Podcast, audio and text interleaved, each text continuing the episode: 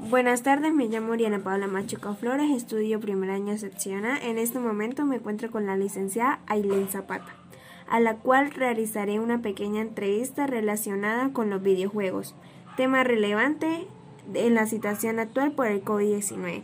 Para iniciar, ¿para ti qué son los videojuegos? Gracias, Oriana, por la invitación en la realización de este postcard. Bueno, los videojuegos son la puerta de entrada de niños y jóvenes a las tecnologías de la información y comunicación. Mediante el videojuego, los niños adquieren capacidades y desarrollan diversas habilidades. Entre ellas se pueden mencionar la familiarización con las nuevas tecnologías, su aprecio y dominio. Muy bien, ahora, ¿tiene algunos beneficios el uso de los videojuegos? Por supuesto, Oriana. Fomentan el trabajo en equipo, estimulan la creatividad, la atención y la memoria visual. Enseñan idiomas, por ejemplo, a través de las instrucciones chat para comunicarse con otros jugadores.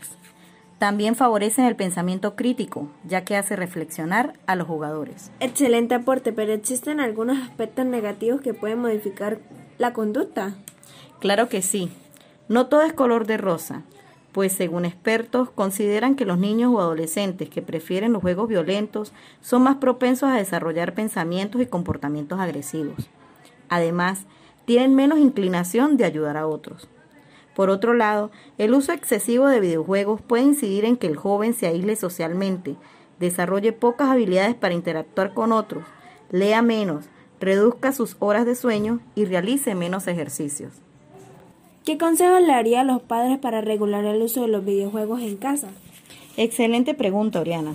Primero, poner normas y respetarlas, es decir, establecer tiempos y momentos en los que se permite el uso del videojuego.